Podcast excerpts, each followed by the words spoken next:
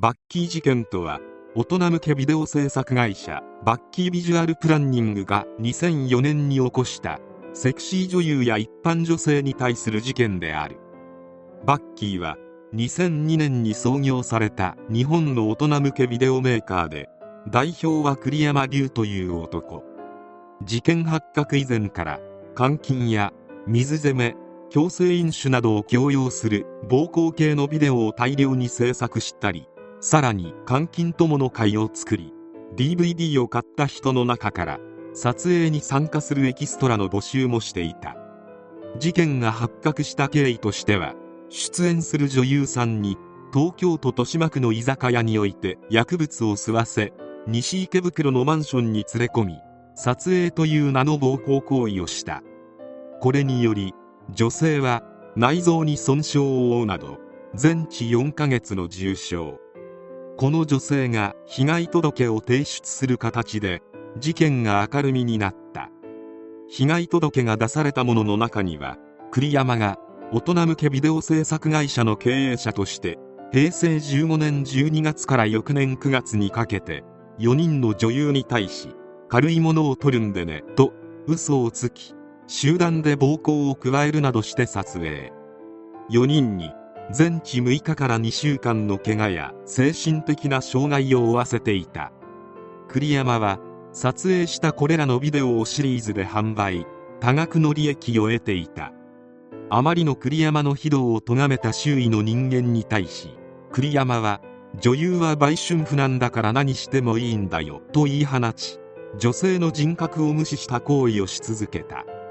一人の女優に対して20人から30人の男が長時間にわたって暴行し続けたり女性の手足を縛って体の自由を奪った後水中に何度も顔を沈めたり大量の酒を無理やり口に流し込んだりと女優が演技ではなく本当に苦しみ嫌がる姿を映像にすることで売り上げを伸ばしていた。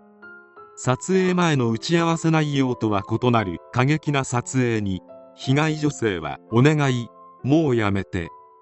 ごめんなさい。家に帰りたい」と懇願したが栗山は撮影をやめなかった。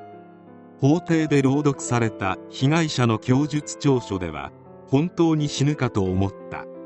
今でもお風呂に浸かることができない。と読まれるなど恐ろしい撮影の実態が明らかになった。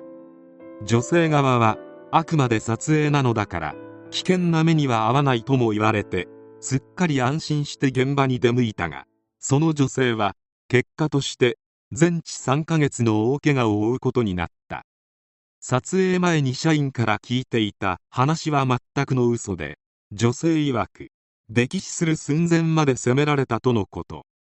バッキーの代表だった栗山龍であるがアングラ系の情報雑誌月刊実話ナックルズでインタビュー特集が組まれていたことがありカリスマ経営者としての顔も持ち合わせていた。栗山は幼少期から猫をいじめることで快感を覚えるという異常者であり猫を虐待するクラブなども経営していた。そしてその標的が猫から人間に変わっていきバッキービジュアルプランニングを開設するに至っていた。そもそも栗山は20代の頃に NTT の情報料金徴収代行サービスを利用した大人向けコンテンツダイヤル Q2 で莫大な資産を築いておりその後経営コンサルタントなどをして資産家になっていた。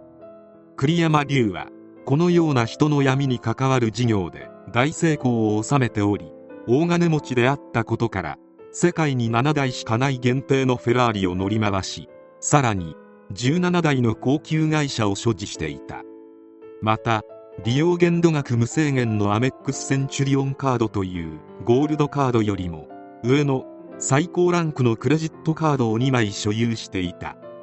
このようなサイコパス全開の人間が圧倒的な資金を所有すれば行為はエスカレートするのはある意味必然だったかもしれない。バッキーによる被害者はどんどん増えていった。2004年6月に栗山をはじめとしたバッキーの人間が計8人逮捕されたが当初は証拠不十分のため処分保留のまま釈放となってしまった。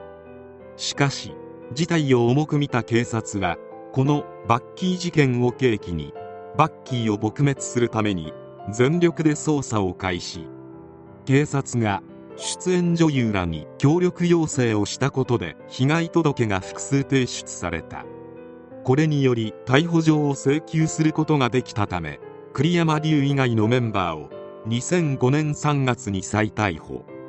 撮影スタッフに全ての罪をなすりつけていた栗山も2006年2月に何とか逮捕することができた。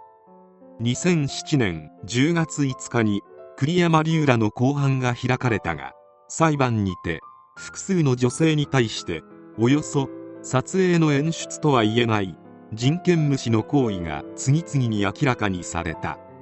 明らかにされていく最中栗山はうすら笑いを浮かべて全く反省の様子を見せていなかったとのこと。この態度が決定的となり情状酌量の余地なしとして20年が求刑された。そして裁判長は栗山が事件の首謀者であることを認め女性の人格を無視した犯行は卑劣極まると断罪。2007年12月19日に東京地裁は栗山流に対して懲役18年の判決を言い渡し2審の東京高等裁判所でも同様の判決となり刑が確定。栗山は長野刑務所に服役することになった。被害者はバッキー関係者だけではなく撮影に参加した一般人男性らの逮捕と処罰も望んでいたがこちらはあまりに不特定多数だったため実現しなかった。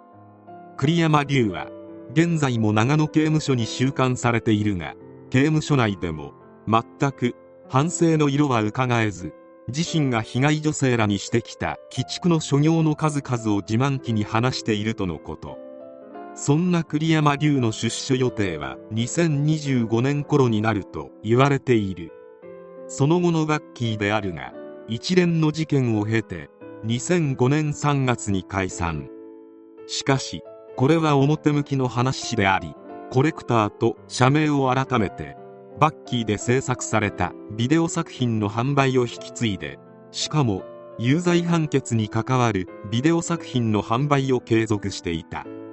しかし2017年に経営破綻している。経営破綻となったのは SNS が大きく関係しておりコレクターという会社の前身。つまりバッキーがいかに危険であったかという情報が有識者により拡散されていた。これにより出演者やスタッフが集まらず新しい作品を作ることもできなくなったため業界から締め出されるという状態に追い込まれた末の経営破綻であった。とはいえバッキービジュアルプランニング時代に制作された作品は現在も購入可能な状態であることは変わっていない。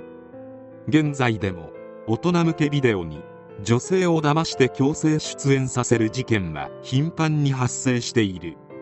当時よりはクリーンになったようではあるが一般的な社会常識からは大きく乖離した世界であることは間違いない。恐ろしいのは主犯である栗山があと数年で出所してくるということである。凶悪犯罪者であるが一代で巨万の富を得ていることからも能力の高さはお墨付きである。